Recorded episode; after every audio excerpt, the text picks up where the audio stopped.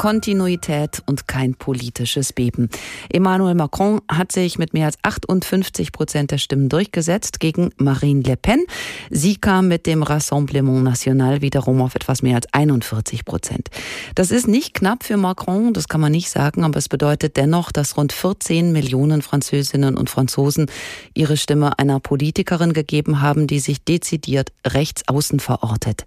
Das wollten wir einordnen mit Daniel Cohn-Bendit. Er ist deutsch-französischer Publizist, Grünen-Politiker und er war lange im Europaparlament. Ich habe ihn gefragt, Herr Cohn-Bendit, Sie hatten 57 Prozent für Macron vorhergesagt, als wir am Freitag mit Ihnen sprachen. Das ist ziemlich nah dran. Haben Sie eine Glaskugel?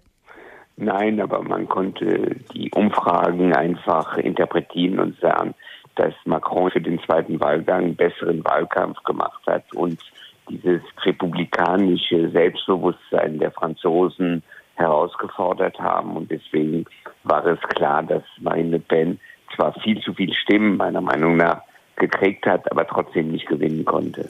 Nun ist Macron zwar auf 58 Prozent der Stimmen gekommen, haben wir gesagt. Seine Gegnerin Le Pen hat allerdings ein für ihre Partei historisch gutes Ergebnis eingefahren. Hat sie selbst überzeugt mit einem Programm, das ja schon früh nah an den Menschen dran war. Le Pen setzte vor allen Dingen darauf, dass alles teurer wird.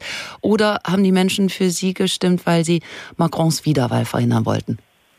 Ich glaube, es ist sogar ein bisschen komplizierter oder schwerwiegender. Also ich glaube nicht, dass sie nur näher an den Menschen ist. Was in Frankreich existiert, ist ein sehr starken latenten Rassismus, eine sehr starke Ablehnung von Muslimen und Marine Le Pen, die Rechtsextremen, konnten da einfach dieses Gefühl für sich mobilisieren. Ansonsten Klar, es wird alles teurer, aber man hat in der Debatte gesehen, dass sie keine Antworten darauf hat. Viele, gerade Linke, haben zähneknirschend für Macron gestimmt, um genau das zu verhindern, also um Le Pen zu verhindern. Macron hat also einen Sieg eingefahren, der in Teilen gar nichts mit Rückhalt oder mit Überzeugung zu tun hat. Wie gespalten ist Frankreich da? Naja, Frankreich ist in, im Moment, wenn man den ersten Wahlgang nimmt, in drei Blöcken gespalten.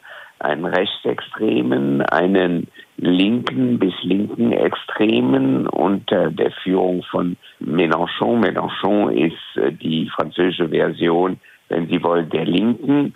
Und in der Mitte, Macron sagt die extreme Mitte, also Mitte links, Mitte rechts, ein Block, das ist dann äh, Macron.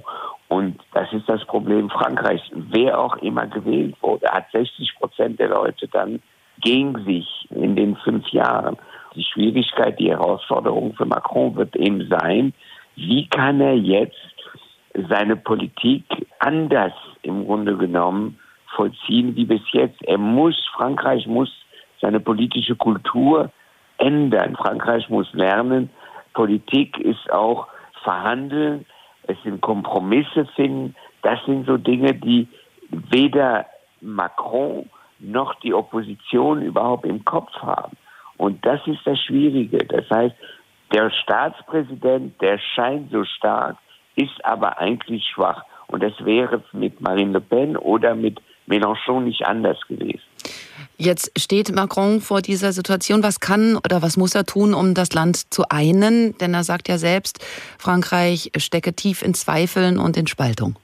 Also das ganze Land einen wird nicht klappen, aber er muss Brücken bauen. Also ich glaube, dass er mittelfristig das Wahlrecht ändern muss. Er muss zu einem Verhältniswahlrecht kommen, damit alle Strömungen, die es in der Gesellschaft gibt, die eine Relevanz haben, auch in, in, im Parlament vertreten will.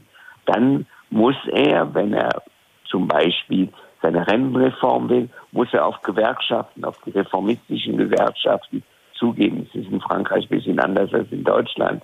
Das heißt, er muss in der Art der Politik mehr vermitteln, aber auch mehr äh, verhandeln. Der muss offen sein und das wird die Schwierigkeit sein.